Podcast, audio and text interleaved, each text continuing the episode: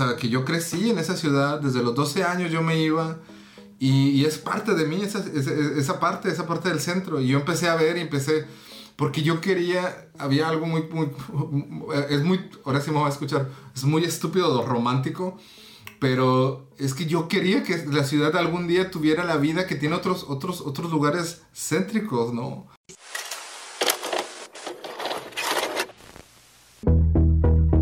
Del multiverso, todo está conectado. Sintonizamos historias de seres extraordinarios que revolucionan nuestra realidad. Este es el show singular.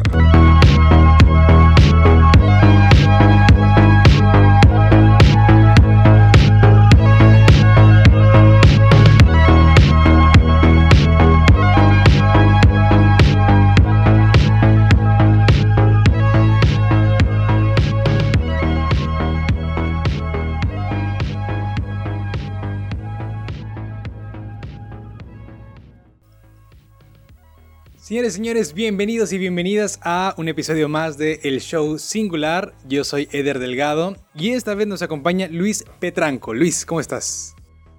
Muy bien, muy bien. Este, desde acá de Montreal, eh, todo tranquilo, todo bien. Sí, oye, no, aquí en, en Monterrey estamos como un poco preocupados porque nos está cayendo el apocalipsis. Resulta que hace poquito hubo que un, bolido, alias meteoro, meteorito, no sé qué está cayendo por este lado. Entonces, 2020 está pegando con todo. No sé cómo estén las cosas allá en, en, Montreal. Pues interesante, digo, creo que, creo que normal. O sea, digo, a todos nos está pegando por igual esta cuestión de la, de la pandemia. Entonces, creo que no hay mucha, mucha o gran diferencia entre uno y el otro lugar, ¿no? Entonces, este, creo que nos toca este, acostumbrarnos a tanto caos, ¿no? Así, así salió el 2020 y pues también hay que aprovecharlo, ¿no? Pues sí, así hay que aprovecharlo. Pero también son las ventajas de poder estar platicando, por ejemplo, ahora a la distancia y, ya cada vez hay como esa más oportunidad de poder conectar y compartir y encontrarnos con otras personas que están haciendo más cosas. Y era como, como tenemos aquí la costumbre en el show singular de presentar a nuestros invitados leyendo sus biografías en las redes sociales. Te voy a leer la de Luis. Y Luis en Instagram dice que es de Monterrey, México, y está viviendo en Montreal, Quebec. Eh, es director y realizador, fotógrafo, soñador, vagamundos. Hashtag bicis blancas. Sí, ese es, mi último corto, ¿no? Normalmente cierro con el último corto que tengo o, el, o, mi demo reel, ¿no? O sea, eh, todo depende. Sí, sí, sí, me imagino. sí, a grandes rasgos esos. Ahorita igual en la, en la, platicada durante estos 45 minutos vamos a ir como andando un poquito más en, esa, en esos documentales y en lo que estés realizando. Pero primero queremos saber de dónde viene como toda esta inspiración. Y generalmente cuando estamos chiquitos y en lo que vemos en las películas o en las series y demás, como que nos empiezan a despertar cierta curiosidad en lo que queremos hacer más adelante. No sé si te pasó lo mismo.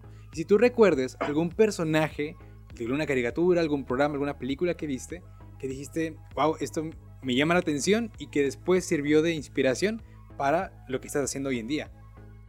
Fíjate que, fíjate que lo mío fue muy diferente. Este, de hecho, o sea, yo de pequeño no quería ser cineasta ni nada, o sea, yo no, o sea, yo no tengo ni siquiera, o sea, mi papá es ingeniero del Seguro Social, mi mamá es ama de casa, este, y, pues ya, ¿no? O sea, toda mi familia, como no hay casi ningún artista, nadie realmente que llegado al arte. Y mi hermano fue el que empezó a hacer fotografía, yo me empecé a interesar en la fotografía, pero jamás tuve como este acercamiento, como esta idea de que, ah, ok, voy a, a mis 30 o cuando yo esté grande voy a dirigir algo o algo, o voy a, a hacer cine, ¿no? Jamás, jamás, todo fue por etapas y cada una de esas etapas empezaron a, empezaron a dar las cosas, ¿no? Mi hermano era fotógrafo, yo me metí a la fotografía, después vi cómo me dio el video, y después del video ya te empiezas a meter, ¿no? Y pues ya al final pues terminé como ahorita lo que ahorita estoy haciendo. Sin embargo, pues ha sido un camino bastante largo, ¿no? Bastante largo y, a la vez interesante, ¿no? Como quiera. Pero sí, no, no, no, no, no. Yo, yo quería ser veterinario. Veterinario, en serio. Es un cambio muy grande. Sí, sí, sí, sí, sí. Qué padre. ¿Y cuál fue este primer proyecto? ¿Cómo fue este, punto de quiebre en el, que, en el que te diste cuenta que eso era lo tuyo? Y estabas con la fotografía de tu hermano, pero ¿dónde empezaste como a hacer lo propio? ¿Qué fue la primera cosa así que lo detonó? Porque yo hice de todo. Yo trabajé de todo, de todo, de todo, de todo, de todo. O sea, yo trabajé vendiendo paletas en la calle, yo trabajé arreglando techos, yo trabajé de... de o sea, bueno, esos trabajos fueron en Estados Unidos y en Monterrey yo trabajé en una, en una cafetería, ¿no? Pero no, no, o sea, no una cafetería eh, como mesero, sino moliendo café, o sea, en la, en la cafetera, vaya. O sea, a mí me tocaba moler el café, me tocaba cargarlos, o sea, en la, en la bodega, ¿no? O sea, no, no como, o sea, no como en una forma tan chic, ¿no? Entonces yo probé todo, hice, hice, hice muchas cosas, ¿no? Y cuando entró, entró una productora, este, que se llama La Corcholata, ahí es donde me empiezan a decir, ah, o sea, fíjate, no era el, era el único trabajo donde no me quedaba dormido, no me daba hueva, güey.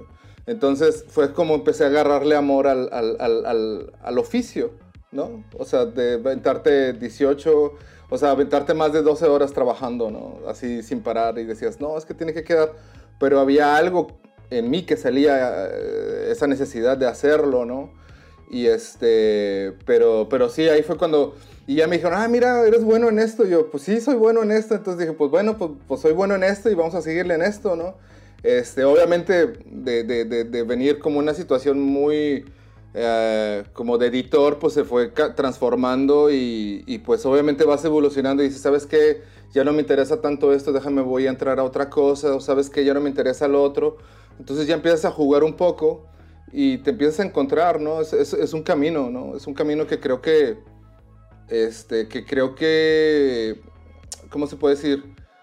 que creo que se, o sea, yo siento que darte, darte una visión de tu vida a muy corta edad, como que siempre se me, ha hecho, se me ha hecho como muy, muy rápido, como es que faltan muchas cosas, o sea, te encuentras demasiadas cosas y hay demasiadas cosas que te mueven y que es, padre también explorarlas, ¿no? También. Sí, totalmente. De hecho, con esto que me cuentas, me recuerda mucho, había una imagen como un diagrama de Ben que decía como, para las cosas que eres bueno, y el otro círculo que decía para las cosas que te gustan hacer y, y al centro donde se, juntaban estos círculos decía pues lo que es casi que tu propósito de vida o que yo como para lo que viniste al mundo porque ya puedes tener esa mezcla de disfrutar realmente lo que haces y aparte ganar la lana para poder sobrevivir y seguir haciendo más cosas. ¿Cómo fue este primer proyecto en el que ya te aventaste tú solo como de lanzarte y dijiste, pues ahora quiero, ya, ya contabas como que estás en la parte de edición, y ya querías entrar quizá en la parte más este, creativa? ya no te escucho nada. A ver, perdón, ¿me lo puedes repetir? Es que se cortó todo. Ah, no, que... ¿Cómo fue, Coy? Sí, que ya ahora en este brinco que diste, donde la gente te decía este, que era súper bueno para, para esto y donde ya tú quisiste como cambiar el rumbo y empezar a crear que es algo más propio, ¿cuál fue este primer proyecto que te ayudó como a dar el salto? El primer proyecto como... Fíjate que es, mucha confianza y la confianza se gana en la práctica, en regarla, en, en, equivocarte, o sea, no, no, no, hay más, o sea, no hay forma de, asegurar algo hasta que no te equivoques. Es decir, ah, así se hace mal, ¿verdad? Bueno, déjame lo hago bien. Entonces, este, o sea, como dicen, o es gato o es gata, ¿no? No hay más. Eh, y, y, el punto fue de que lo, que lo que vino pasando conmigo fue que yo ya tenía, yo ya sabía hacer las cosas, pero lo sabía hacer de una manera... En Monterrey te meten mucho el miedo. Todo cuesta en Monterrey.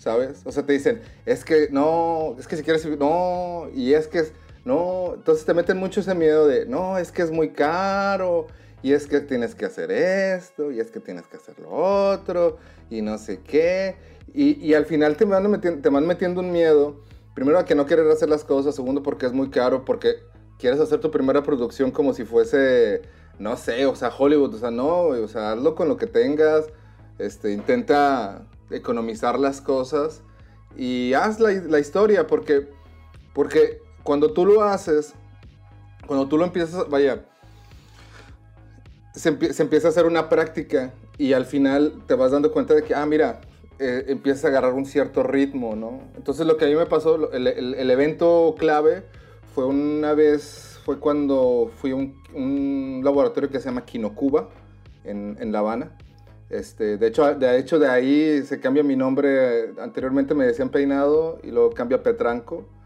Ahí, en ese, en ese laboratorio y después en otro en Quebec, este, comprendí que no necesitas tanto dinero para hacer algo, ¿no? Comprendí que necesitas más que nada la energía y darte el tiempo. Entonces en, en esos laboratorios pues te dan una semana para realizar y, o sea, para realizar un cortometraje y además presentarlo, ¿no? Entonces esa, esa intensidad y esa forma de compartir las cosas te va quitando ese miedo y dices, pues claro, o sea, bueno, pues no tienes este pues no tienes unos, o sea, no tienes unas lámparas grandes, pero mira, vamos a grabarlo en el día, ¿no? Y aprovechamos la luz del día y lo aprovechamos y sabes que lo hacemos en exterior y sacas una sábana y, rebajamos la luz y lo haces, ¿no? O sea, encuentras el medio. Y ya a partir de ahí yo hice, mi, eh, hice mi segundo cortometraje, hice el primero para la universidad, hice el primer, un documental y en ese kino, o sea, eso lo hice en el 2011 y, un año después vengo haciendo este kino y hago mi primer corto de ficción, ¿no? Pero fue como, y lo hice en una tarde, lo hice en un día y lo hice en una tarde, ¿no? Y salió para el siguiente día, o sea, era algo muy sencillo. O sea, tampoco iba a ser la gran película que, el mundo esperaba, ¿no? Pero era algo sencillo, era algo que tenía que sacar y lo saqué. Entonces, a partir de ahí, me empiezo a agarrar la confianza y digo, bueno, si administro mi tiempo y pongo las cosas, porque yo yo ya venía de publicidad, si yo administro mi tiempo como administro una publicidad y además me separo un poco y hago lo que realmente quiero, el resultado es completamente distinto, ¿no? Entonces tiene mucho que ver eso cuando empiezas a, empiezas, este, y, es, la práctica, es la práctica que te da porque ya sabes cuánto tiempo vas, te, te, tardas en, en, colocar tu tripié, ya sabes cuánto tiempo te tardas en colocarle el micrófono a la otra persona, ya sabes cuánto tiempo se tarda la persona en contestar una simple pregunta. O sea, desde el hola, ¿cómo está? Hasta, a ver, cuénteme la historia de su vida y se puede aventar desde cinco minutos hasta dos horas hablando la persona, ¿no? Entonces, ya empiezas a calcular tus tiempos, ya empiezas a calcular, o sea, tus labores, ¿no? Y empiezas a hacerlas, las empiezas a automatizar. Y eso es la ventaja de, hacer las cosas, ¿no? Porque si no las haces y estás esperando que llegue la, la, la, la beca y estás esperando a, que, a, vender todos los tacos o, no sé, eh, eh, y no lo haces, pues a lo mejor vas la vas a cagar con mejor equipo, es lo único que creo, que creo que es lo único que vas a hacer, ¿no? O sea, al final vas a tener la subvención, vas a tener tu lana y todo, pero pues al final si no tienes esta práctica, si no tienes esto que pasa en el set, pues no vas a tener la, la experiencia y no vas a poder aprovecharlo, ¿no? Entonces creo que, creo que por ahí va, o sea, para mí fue ese Kino Cuba, fue un antes y un después, y luego ya después este, un quinómada acá en Quebec, acá en, este, en Canadá.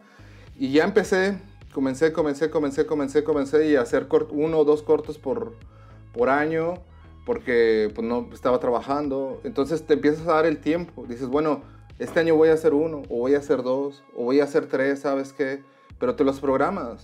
Como cuando te vas de vacaciones, lo mismo, pero con, con con, con, un corto, ¿no? Nosotros nos decimos sufrir, nos gusta sufrir bonito, ¿no? Entonces es, es parte de eso.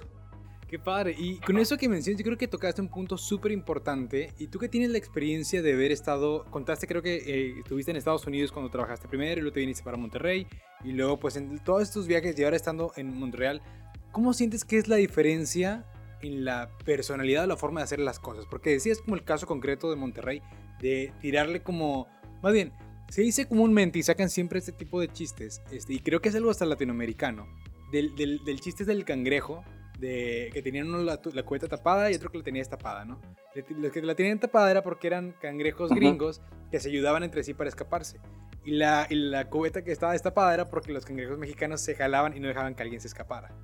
Entonces era como esta versión como medio mediocre el asunto, que yo no quiero hacer nada, pero que tampoco quiero que tú hagas algo, etc. También dicen mucho que los japoneses es como, si nadie lo ha hecho, entonces yo debo ser la primera persona en hacerlo, ¿no? Y si alguien más lo hizo, pues yo también puedo. Entonces hay una diferencia muy importante en las culturas, pero ¿tú cómo sientes que ha sido esta diferencia o este choque cultural quizá en los proyectos que has realizado? Fíjate que eh, creo que yo en Monterrey yo tengo dos lugares donde producir, es Quebec y Monterrey. O sea, son dos lugares donde conozco mucha gente y son dos lugares con las que me siento muy a gusto trabajar, siempre. Montreal todavía no me ha tocado desarrollarme tanto por acá, pero Quebec y, y Monterrey son como dos lugares, son como mis dos pequeñas ciudades, ¿no? Son como mis dos ciudades donde salgo a la calle y saludo gente, ¿no? Que me conoce. En los dos lugares, el problema de Monterrey es de que no te creen. ¿Sabes? O sea, hay muy poco, muy poca valorización sobre las, sobre las artes. No estamos hablando de que no te ayuden, la gente te ayuda, pero y me ha ayudado y, se han montado en el tren y ahora le vamos y hacemos esto y hacemos lo otro y, y, lo que sea, ¿no? Pero creo que tiene mucho que ver también esta cuestión de la, del, del miedo, de la, falta de, de, la falta de cultura también, porque es como, ay, no, es que, este, eh, ¿cuánto yo voy a ganar? O sea, es como la, la pregunta es, la básica es como, ok, ¿qué ganas con eso? Uh, bueno, no, pues si quieres monetizar todo, pues, pues vende carros, güey, ¿no? Pues es, o sea, no hay más. O sea, si quieres monetizar las cosas, pues vende lo que quieras. Pero si quieres hacer algo que trascienda, pues hazlo, güey, ¿no? Entonces es esa falta de fe, ¿no? Al final. Y en, y en, y en cambio en otros lugares, pues sí, son más, pues, dicen, les, hay cosas un poco más cómodas, ¿no? También. O sea, no, no, es una cuestión de, de, de, o sea, tienen, eh, los trabajos son un poquito más mejor pagados, tienen mejores horarios de este lado que en Monterrey, ¿no? O sea, yo en Monterrey, yo tenía que, o sea, yo entraba a las 9 y salía a las 7, 7 y media, ¿no? De la noche en la oficina.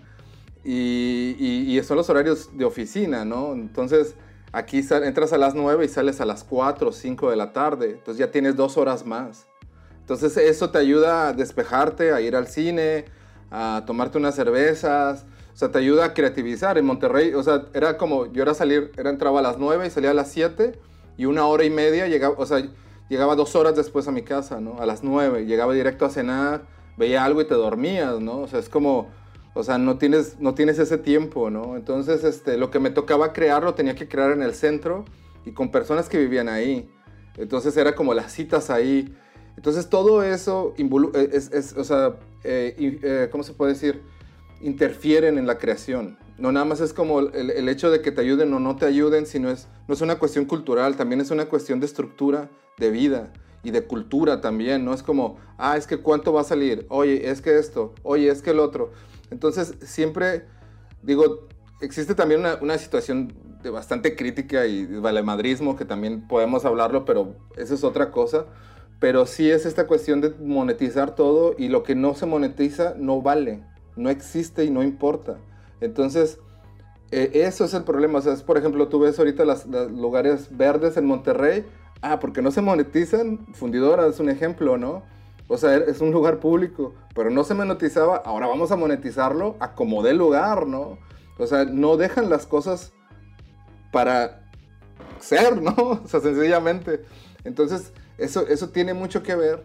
Y aquí no, aquí sí hay mucho, obviamente pues hay más inversión a las artes, es como, órale banda, o sea, y hay muchas, obviamente hay muchas compañías y también ha habido como gente, gente que, se, que se ha subido a este barco, ¿no? O sea, compañías grandes que han, que han, que han hecho becas y que dan dinero a producir, ¿no?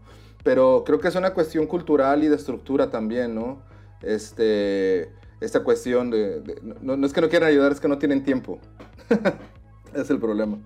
Claro, y es una, como dices tú, es una cultura que más o menos se repiten los patrones y ha sido como muy difícil cortarlo. Eh, aquí en el show singular nos encanta el asunto también como muy retro. Y no sé si te acuerdas tú, pero en los supersónicos, que está ambientado como en los 2060, eh, este supersónico trabajaba tres días a la semana, tres horas cada día. Entonces, imagínate que eso pasara. Y mucha gente dice de ahorita que, oye, con tanta tecnología y demás, pues la gente se va a ir desplazando porque cada vez se van a automatizar más las cosas. Y lo, con lo que decíamos al principio de la cuarentena y ahora estar como más a la distancia, como otra vez más automatizado porque descubriste que tal página pues hace más cosas. Entonces, oye, pues a lo mejor tuvimos que prescindir de gente porque ya supimos hacerlo diferente o la gente tuvo que sacar otras cosas y demás, ¿no? Y, una pregunta que sale mucho a colación ahí es como, ¿cuál va a ser entonces el papel de, la, de las personas en el futuro si es que eh, pues ya todo se automatiza, o sea, la gente va a tener más tiempo libre. ¿Qué va a hacer con ese tiempo libre? Y muchos filósofos o gente ahí que le mueva el tema dice, pues va a tener tiempo para ser persona, o sea, para ya no va a estar oprimiendo un botón, haciendo las cosas mecánicas de siempre, viviendo como esta explotación laboral, sino más bien va a estar como más distribuido, más equilibrado con su vida personal y dedicando más tiempo también a crear, como decías, ¿no? Creo que ese punto que dijiste también es súper subrayable. Sí. Y, ahí nos gustaría que nos compartieras ¿Cómo aprovechas tú el tiempo, o sea, entre comillas, libre, ¿no? ¿Cómo, cómo, ya, ya nos contaste un poquito que, que te servía para idear cosas, pero ¿cómo pasas por ese proceso de idear y luego llevarlo a la acción? Eh, pues es, es, un proceso bastante largo que, que, que, es que siempre uno está creando, o sea, el, cerebro no descansa, desafortunadamente, afortunadamente o desafortunadamente el cerebro nunca descansa. Eh, eh, es una constante de estímulos, o sea, es una constante, ya ahorita ya aprendí que tienes que estar en ese mood, o sea, yo antes, antes era muy de, bueno, es que uno, uno la, la, la cabeza de uno empieza a divagar. O sea, desde que te sientas, ahorita, ahorita me tocaste un tema muy interesante, ahorita que hablaba sobre el sobre Supersónico que trabajaba nada más tres horas al día, ¿no? Y, y, y si te fijas, de hecho hay estudios que dicen que las primeras, nada más, o sea, uno trabaja y se concentra por cuatro horas. Y yo realmente, yo cuando trabajo, yo trabajo cuatro horas intensas, intensas, o sea, es como esto, contesto este mail, contesto esto, bajo el otro, este, programo X. O sea, en cuatro horas yo te puedo resolver un día, sin problema. A partir de esas cuatro horas ya entro a comer o ya como y ya es como, ya es otra cosa, ya estás más perezoso, en lo que se baja la comida, en lo que se reactiva tu cuerpo. Entonces ya, ya entras otra dinámica, ¿no? Entonces creo que al final en el futuro sí vamos a tener, digo, no tan esta cuestión como supersónicos, pero creo que todo esto se va a cambiar y, y, de alguna otra forma es parte de la pandemia y de, y de la actualización. Ahora sí, yo, yo, siempre lo veo como un, bueno, lo leí por ahí o lo escuché en un podcast y es como un update. Me, ahorita es como un update de todas las cosas que están pasando y ahorita nos estamos actualizando a una nueva versión. O sea, eso es todo, ¿no? Vamos a hacerle el planeta 2000. Punto, o sea, 2, 3, 4, 5.0, una cosa de esas, pero vamos a evolucionar, es parte del proceso. Entonces, bueno, ya cerrando con eso, este, todo esto se viene, se viene mucho en parte eh, porque uno empieza a escoger los estímulos, los estímulos que tiene en la vida. ¿A qué me refiero con eso? Se escucha muy bizarro, pero tiene mucha, mucho sentido. ¿Qué estímulos tú quieres en la vida? O sea, está chido ver un partido de fútbol. Está con madre. Es ver un partido de béisbol. Está bien chido. Sí. O sea, yo lo sigo viendo. Yo veo peleas de UFC y de todo eso. A mí me encanta. Pero a mí no se me va la vida en eso. No es un, o sea, es un estímulo que digo, lo, lo disfruto, apago lo que, lo que estaba viendo y San se acabó, ¿no? Lo analizo, digo, ah, mira este pedo, esto, pum, corto y sigo. Sigo con mi vida. El problema es que cuando te quedas con ese estímulo y ese estímulo sigue y ya te vuelves parte de una barra, entonces ya te, ya te fuiste completamente a otro lado, ¿no? Entonces, hay que, hay que, y, y que no está mal tampoco, ¿no? O sea, digo, si es tu onda, dale. Pero si uno quiere ir un poco más allá o quiere, quiere sacarlo o analizarlo o, o ahora sí, digo, tampoco hacerlo arte, ¿no? Con esta, eh, con esta vulgarización de la palabra, sino realmente sacar algo, ¿no? De, de, de, de este, de esta ociosidad. Yo, yo le decía ociosidad productiva. Entonces, ociosidad productiva es cuando tú estás tirado en la cama y estás en la, literalmente en la pendeja, bueno, ahí disculpo la palabra, pero estás en blanco tu cabeza. Y en ese momento cuando estás ahora sí en el zen, te va a llegar la idea y el estímulo y la, eh, vas a decir, ah, oye, ¿sabes qué? Me hizo sentido esto, me hizo sentido lo otro. O de repente tú ves X cosa y empiezas a, a ver estímulos, por ejemplo, películas, documentales, fotografías, un poema, la conversación de un amigo, eh, y, y, y, o una canción que dices, wow, esta canción va con esto, o lo siento así, o lo veo de esta manera o yo siento que puedo ir así, yo puedo ir así, ¿no? Entonces ya empiezas, ya, ya los estímulos son diferentes, ¿no? Que solamente un partido de fútbol y, y un portero que, que, que, paró el balón y dices, wow, sí está muy chido, pero pues está bien, ya, ok, puedes seguir con tu vida, ¿no? Puedes seguir, ahora sí realmente, tal vez tu pasión, ¿no? Pero esos, esos estímulos empiezan ahí, en una, en una borrachera, en una frase que dijo alguien, pero tiene que ir acompañado con todo lo, con, con la lectura, con el cine. O sea, con la lectura, o sea, yo ni siquiera estoy hablando de cine, cine, sino, güey, ve Vimeo. O sea, hay cortometrajes geniales ahí, ¿no? O sea, yo anteriormente me aventaba una, o sea, por día, el lunes yo lo agarraba para ver videos de Vimeo. O sea, era un día completo, bueno, medio día, porque era demasiado un día completo, pero medio día me lo aventaba viendo cortometrajes de Vimeo y videos de Vimeo. Y me inspiraba y, y- y son estímulos. Y empieza a decir, ah, mira, me gustaría hacer algo así, pero no encuentro el tema. Y pum, sale un tema y dices, ah, mira, puedo, puedo realizar esto con esto. Entonces se unen. Entonces, pero, eh, pero como te vuelvo a decir, existe este estímulo. Si el estímulo sencillamente se queda en el fútbol, o se queda en el béisbol, o se queda en, en la borrachera y en la cruda, pues ya ahí se va a quedar, ¿no? O en la carne asada y ahí se va a quedar. Entonces, la idea es de que, ok, está chido. O sea, está chido que, que veas esto, que veas lo otro, que oye, todo el mundo se tiene que, que divertir. Yo tengo una, una, una playera de mezcal porque me gusta el mezcal, pero no tiene que ver que, ok, me voy a quedar ahí y ahí me voy a quedar, sino es, todo aparece desde la lectura y, y- y las circunstancias que te van rodeando y esas se unen. Y esas hacen, hacen una chispa y una energía y dices, ah, mira, ya, ya, ya tiene una- un, un sentido, ¿no? Y así nacen mis ideas, ¿no? O sea, de un video, de una película, de, un, de, una plática, de una fotografía que vi, de, una, de, un- libro que leí. Este, aquí, aquí se utiliza mucho, se le llamaba band de cine, que es como pues, son libros este, con gráficos, vaya, que en México no los encontraba más que los animes que lo utilizan más, pero aquí es muy normal que lo utilicen para novelas. Entonces ya es otra cosa, ya es, para mí es completamente nuevo y es- y es algo que, que también entra en esta, en, esta modalidad, ¿no?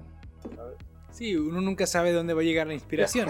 Me, acordaba bastante eh, con lo que nos contabas de la película de Código Enigma, donde hablan de este señor que andaba con el tema de, de decodificar los mensajes que mandaban los nazis y demás, y que no podían lograr ahí como craquear el mensaje, por más avanzada que estaba la computadora, y que la idea salió cuando estaban en el bar y una chava estaba contando que mandaban mensajes de amor y que al final siempre terminaban con una palabra que esa palabra era como Heil Hitler, ¿no?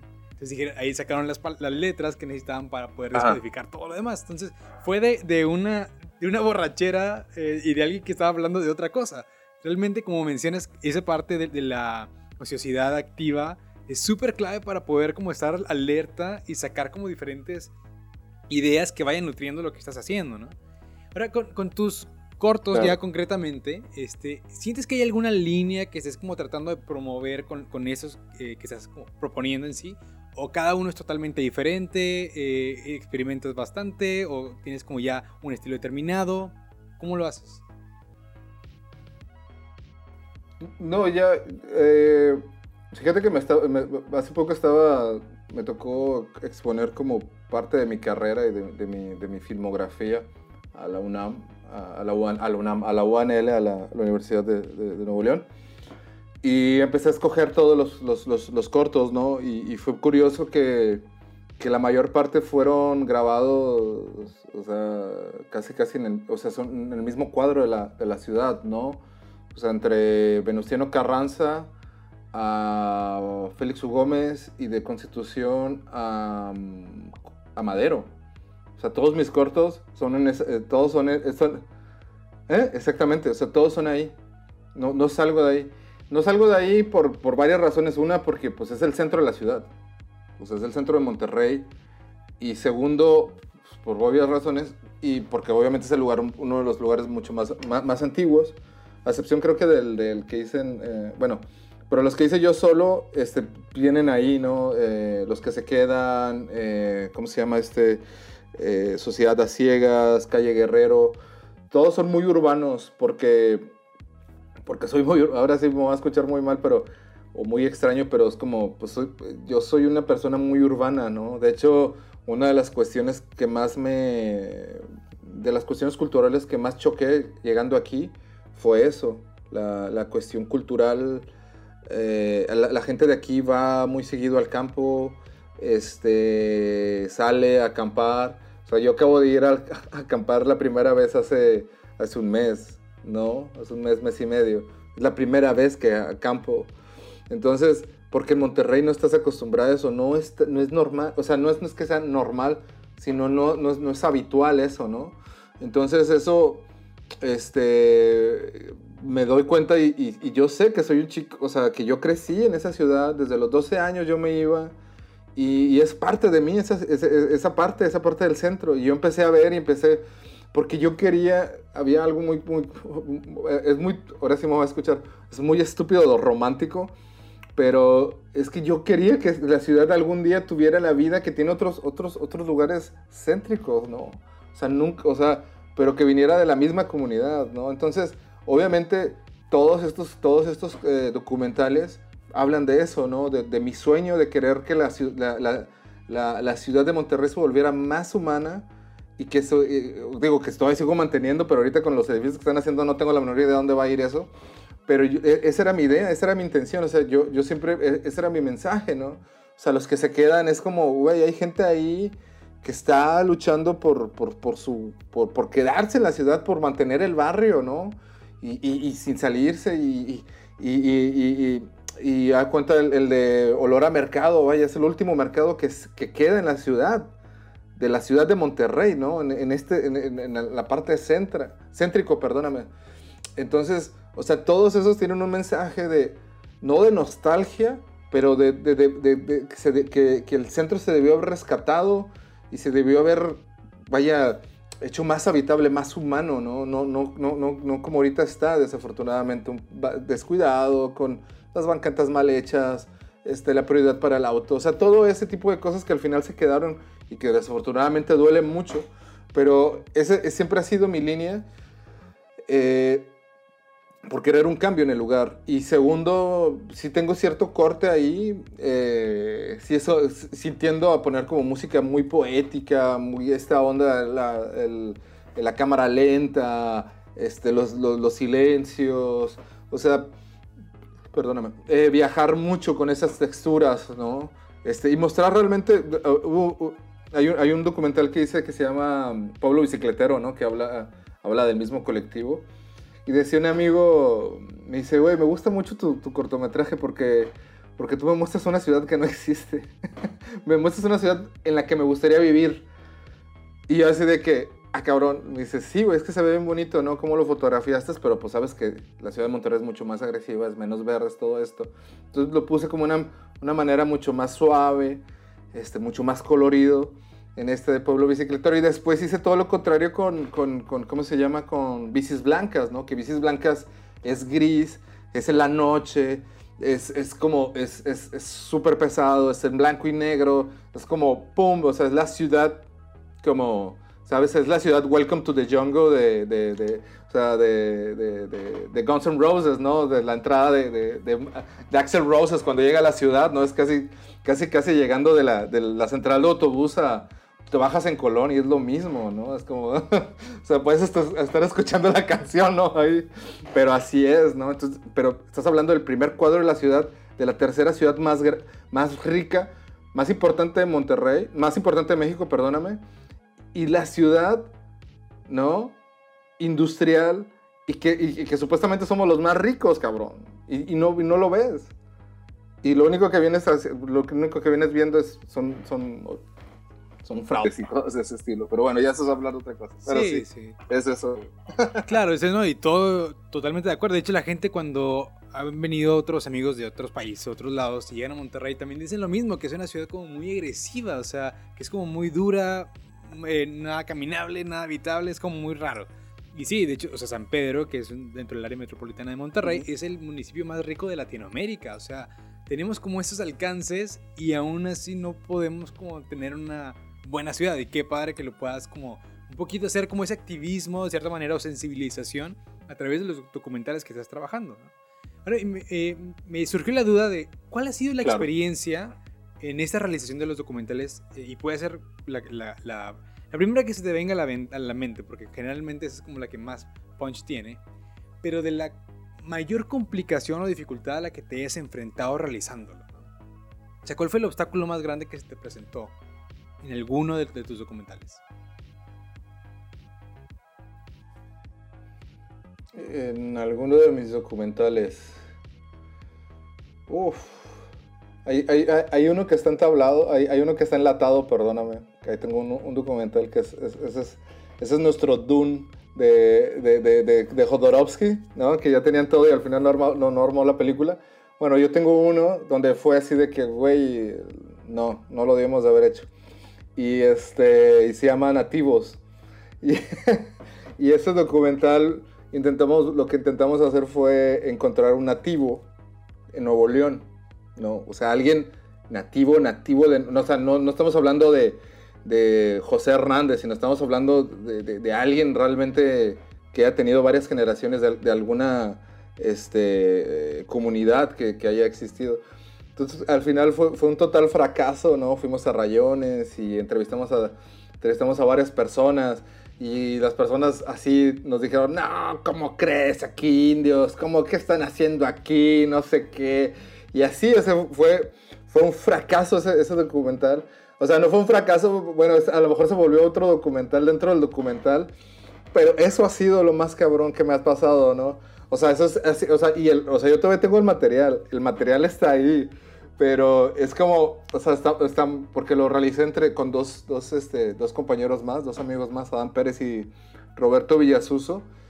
Y, y era eso, era como, bueno, eh, no, no, no, llegábamos a tener una idea real de qué, qué, era lo que queríamos con este documental, ¿no? O sea, la idea era sacar una, hablar de una persona, pero las, las bases que teníamos pues no funcionaban, no, funciona, no, no funcionó se necesitaba mucho más tiempo, mucho más investigación, mucho más dinero.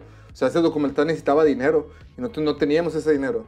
Entonces, este, y creo que fue la, la, porque viajamos a rayones, conocí rayones. Fue una experiencia muy bonita, pero a la vez fue así como, pues, chale, güey, o sea, ¿qué hacemos, cabrón, con todo esto, güey? Entonces, ya al final Lo que vino pasando con ese documental, nos metimos en otro proyecto que fue el de Fundidora. Eh, esa fue una compañía que se llamaba Resonante, Resonante Monterrey o Resonante MTY. Es un colectivo que, que realicé con, otro, con otros dos este, amigos, eh, con Roberto y, y, Adán. Y este, Adán venía de publicidad, Roberto este, pues era ex compañero mío de la, de la facultad. Y entre los tres decidimos hacer Resonante. Y este, y, y de cuenta, pues hicimos tres documentales, pero este se quedó enlatado, ¿no? Este cuarto quedó enlatado, porque cuando lo estábamos realizando, se viene un día después, que, que ese fue el, el, tercer y último documental que hicimos, que era una, un proyecto de fundidora, y dejamos a un lado el de, el de, nativos, pero realmente no teníamos que hacer, o sea, no sabíamos qué hacer con nativos, ¿no? Y ya no teníamos la energía de, de invertirle, y ya me, me vengo para, para, para Montreal, y lo dejamos ahí, ¿no? O sea, creo que fue una de las... o sea, creo que ha sido de las cosas más complicadas que hasta ahorita no lo he resuelto. O sea, si quieres hablar de complicaciones es eso, ese proyecto, a lo mejor algún día, eh, cuando yo tenga, no sé, más años, lo voy a hablar a Dan y a Roberto, güey, vamos a, a, terminar este documental en alguna forma, ¿no?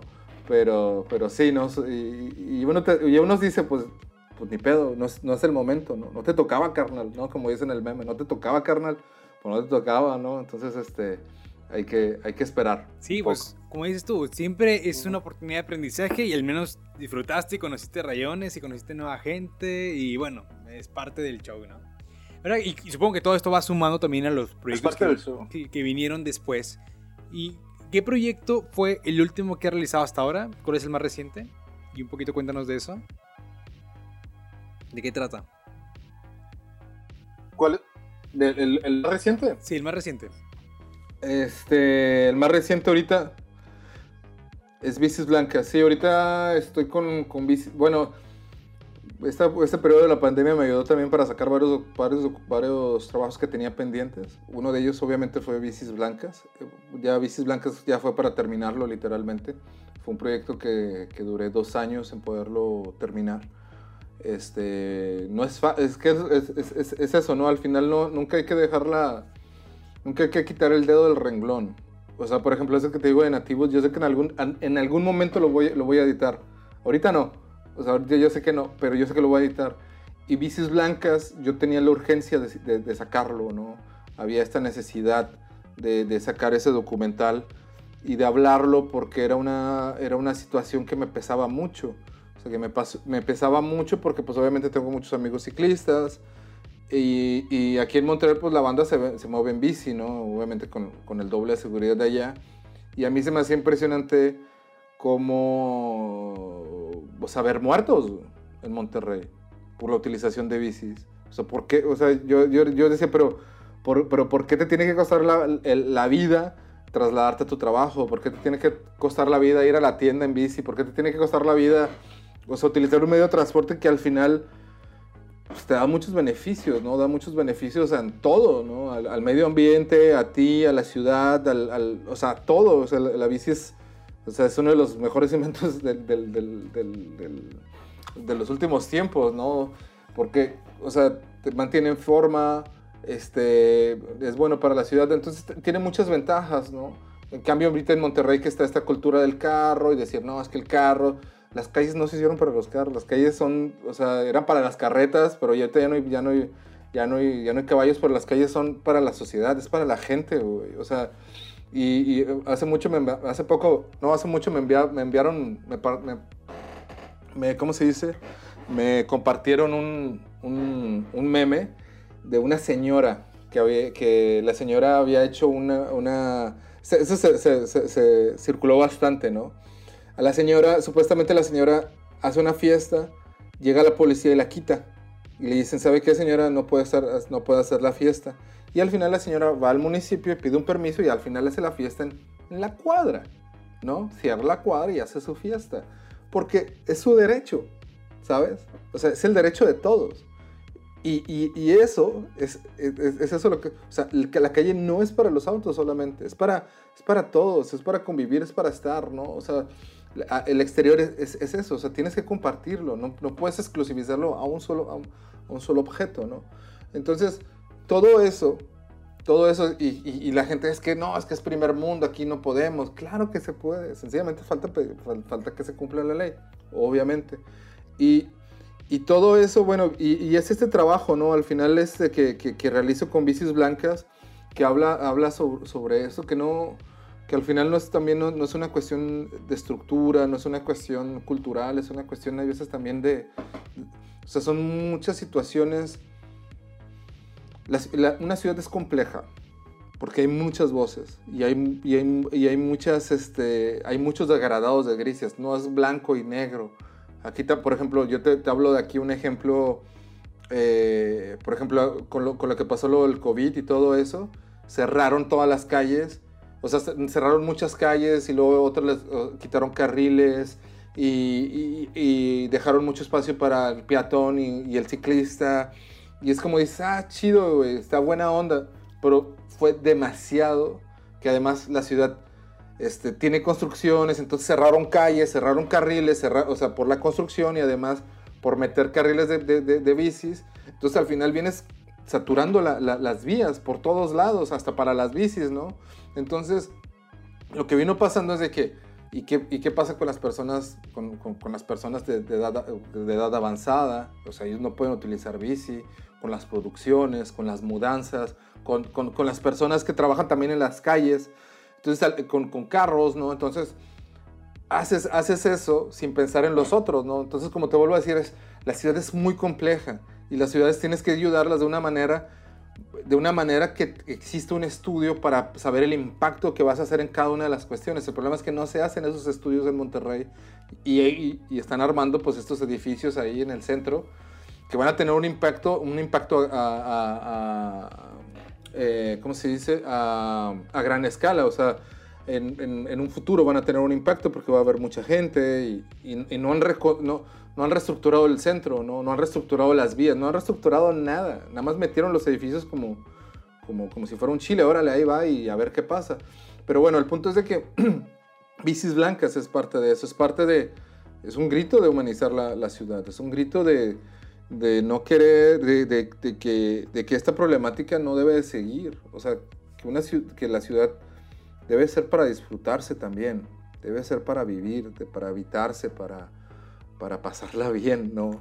Y, no, no, estamos hablando necesariamente de ir a un bar, o sea, pasarla bien sin tener que gastar, sencillamente estar, disfrutar el momento, disfrutar una plaza pública, disfrutar una banca, disfrutar una banqueta, disfrutar al vecino, disfrutar lo que sea, pero realmente disfrutar la ciudad como es. Entonces, Bicis Blancas viene, viene, viene, viene hablando un poco de eso y, Y, este, y es un proyecto que, que ahorita se está moviendo bastante bien. Eh, acabo de ganar ahorita un premio en, un festival de aquí de Montreal, un festival pequeño que se llama Cinema Diva. Eh, Puerto Vallarta, Montreal, se llama Cinema Diva, Puerto Vallarta, Montreal hicieron una conexión entre las, entre las dos ciudades. Y, este, y bastante bien, va bastante bien el, el, documental. Chido. Yo encuentro la verdad genial esta, este asunto como de hacer una especie de activismo creativo, ¿no? O sea, porque muchas de las personas creen que para realmente generar como una transformación o contribuir a la sociedad, etcétera, pues tienen que ser, no sé, eh, el juez de barrio o, el líder de no sé dónde, o que tienen que estar en una organización como muy grande y como que todo eso se ve ajeno, pero muy pocas personas logran como apropiarse de estas responsabilidades de su trinchera. Y suena muy romántico, pero es que sí es viable si le rascas un poquito, ¿no? Así como lo que tú estás diciendo. O sea, si yo me dedico al tema creativo, hay una forma de, de como visibilizar las, las problemáticas que tenemos, en este caso como ciudad, y pues que la demás gente también esté un poco más consciente del asunto y pueda después tomar sus cartas y jugársela, ¿no? Para poder cambiar su entorno. Entonces, la verdad, eso mis respetos, Liz. Este, y ya como vinculado con esto, ¿cuál es la, o sea, qué proyecto sigue? ¿Qué vas a estar trabajando? ¿Cuál es el próximo documental? Si es que nos puedes dar ahí como un, un preview, un trailer platicado del tema. Ah, sí, ahorita de hecho, uh, posiblemente voy a regresar a Monterrey. ahorita estoy buscando apoyo. Es, eh, la idea ahorita estoy desarrollando un proyecto entre Montreal y, y, y, Monterrey. Este, de, a raíz de un filme que encontré en Monterrey. Que es, es, muy extraño porque es un filme que se, que, se filmó en Monterrey porque viene encontrando, es un documental que se filmó en Monterrey que viene encontrando en, en, en, Montreal, de una, de una productora que se llama la ONF, que es, eh, ¿cómo se eh, um, Organización Nacional del Film, así se llama. Eh, organismo, Organismo Nacional del Film. O sea, ellos tienen todas las películas de Canadá y todo eso. Entonces fue patrocinada por ellos, como el IMCINE, una cosa de esas pero este, fue en los años 70, se habla sobre la colonia de Tierra y Libertad. Entonces, ahorita estoy en, esta, en este desarrollo, em, investigando y, y, buscando apoyos para, para, poderlo desarrollar, ¿no? Y, hablar un poco, que, que, es, que es mucho eso de lo que, de lo que te, te, comento, es hablar de la ciudad y es hablar también de la historia de la ciudad, ¿no? Es hablar de todo lo que, de, de, de la ciudad y del, del entorno, de lo de todo lo que pasa, ¿no? de todo lo que ha pasado también y que también se ha callado desde los movimientos sociales, desde las protestas.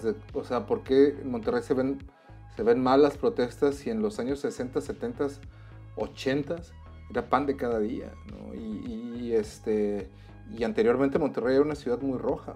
Entonces, es hablar un poquito de eso, este, este documental que, que ahorita estoy desarrollando eh, es hablar un poco de eso, es hablar un poco de la importancia también que hubo en estas organizaciones. Eh, eh, la mujer, la mujer estuvo, tuvo, tuvo, una presencia muy, muy significativa, que se, ven, se, ven, se verá a grandes, a grandes rasgos en este documental. Y, y, y, al final cuando yo investigo resulta que sí, que tuvieron una, una, gran participación las mujeres. Además de que, pues bueno, fue uno de los, de los este, bueno, como de, los, de, las precursoras de movimientos feministas eh, en ese entonces, en los, estamos hablando de los 70 y 75, 78, y esta colonia, esta Tierra de Libertad, pues aparte de la investigación que he estado haciendo, eh, estamos hablando que es una de las ciudades, una de las una de las colonias que, que marcó eh, una organización, una organización comunitaria para hablar de una manera más humana de la urbanización. O sea, al decir más humana es que la, la, misma colonia tuviera, eh, tuviese, esta, tuviese el poder, ¿no? No, no como el juez de barrio clásico y yo aquí controlo, sino fuese realmente una, una forma horizontal. Y esta forma horizontal ayudó mucho y fue, fue, fue en, en, ese entonces fue un éxito. Ya después, bueno, ya la, la, la historia se transforma con, con, con, otros intereses que hubo desde, este, no sé, los empresarios, el mismo, el mismo PRI, todo esto. pero son historias interesantes que, que son buenas para, para, sacar, ¿no? Son, son interesantes como porque, bueno, por ahí va, por ahí va el documental, ¿no? Pero, o sea, eso es como a grandes rasgos, digo, falta mucho, falta, eh, ahorita está en estoy en la preproducción completamente, lo estoy manejando con otra, con otra gente de, de aquí y también quiero ver, quiero ver en Monterrey qué personas este, se puedan embarcar sobre el, sobre el proyecto, ¿no? Pero es ese, ese es un largometraje. Es un largometraje de, entre Monterrey y Montreal. Es que fregón. Con los dos M's. Sí, vienen proyectos super padres. Eh, muchas felicidades. Ahí luego vamos a estar compartiendo entonces el próximo comentario cuando lo hayas sacado. Igual ahí este, buscamos los demás que tienes. Y antes de cerrar, eh, nos gusta preguntar la siguiente cosa. va, preparado. Eh, pensando en el futuro. Y muy al futuro, compadre. Usted puede soñarle y aprovechar esos tiempos de ocio para acordarse de algo, no sé lo que quiera. Eh, ¿Cuál invento o máquina o algo te gustaría que existiera, no sé, en el 2060, hablando de eso de, lo de los supersónicos hace rato? ¿Qué, te gustaría ver? Puede serlo cualquier cosa. Fíjate.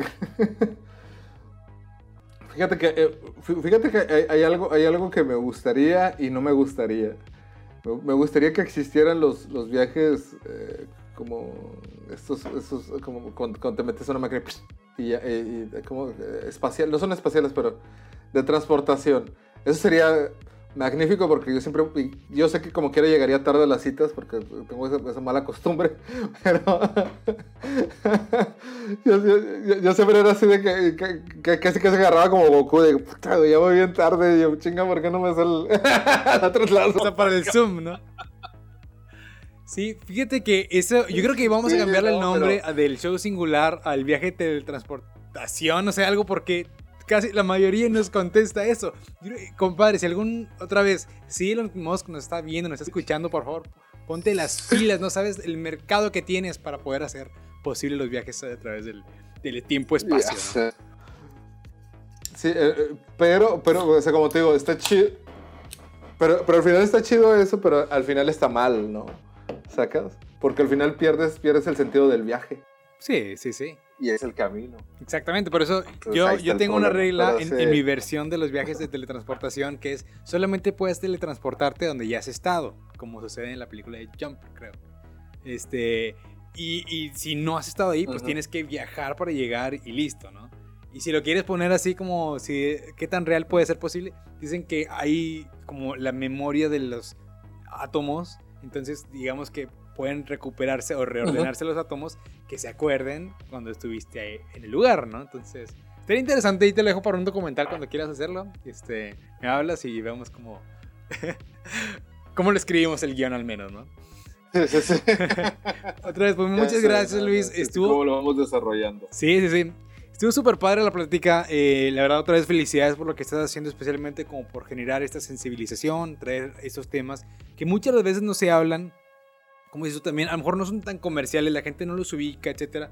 Pero si ya sabes que te puedes meter a Vimeo y puedes ver estas nuevas eh, pues, propuestas que existen para poder generar una visión más amplia, como salirse de la burbuja y encontrarse con nuevas situaciones que también te generan nuevas inspiraciones y esto haga, haga que se siga moviendo ¿no? la sociedad hacia adelante. Pues muchas gracias. No sé si nos quieras compartir tus redes, por dónde te encontramos, dónde te vemos. Eh, sí, luispetranco.com. Ahí está mi página web. Ahí encontrarán varios. Ahí está. Ah, de hecho, ahí tengo. Ahí echen un vistazo. Desafortunadamente, mucho de mi material está en francés. Eh, luispetranco.com. Este, ahí, ahí, ahí, están todos mis trabajos. luispetranco.com, ahí están todos mis trabajos, la mayor parte. Y ahí hay una web serie que hice, que hice gracias a Netflix acá. Desafortunadamente está en francés este, que dirigí de este lado. Pero está en francés, pero está muy bien hecha. Igual ahí le pueden entender un poquito, pero está, está, está, está linda. Y la música está muy buena también. luispetranco.com, eh, Petranco Shot es mi Facebook. Y, y Luis Petranco en, en, Instagram también. Y este, ahí me pueden, a partir de luispetranco.com ahí pueden encontrar todo lo demás. Perfecto, pues muchísimas gracias otra vez Luis. Eh, un abrazo allá hasta Montreal y pues cuando vengas para acá hay su debida carnita asada para recibirte como se debe aquí en Monterrey. Claro, claro, ahí nos aventamos otro programito. Otro, otro programita ahí, ahí con una cervecita. Sí, sí, como debe ser, pues. Y también, pues muchas gracias a las personas que nos escucharon en el, en el episodio de hoy del show singular. Recuerden suscribirse en YouTube y seguirnos en Spotify. Nos escuchamos en el próximo episodio. Hasta luego.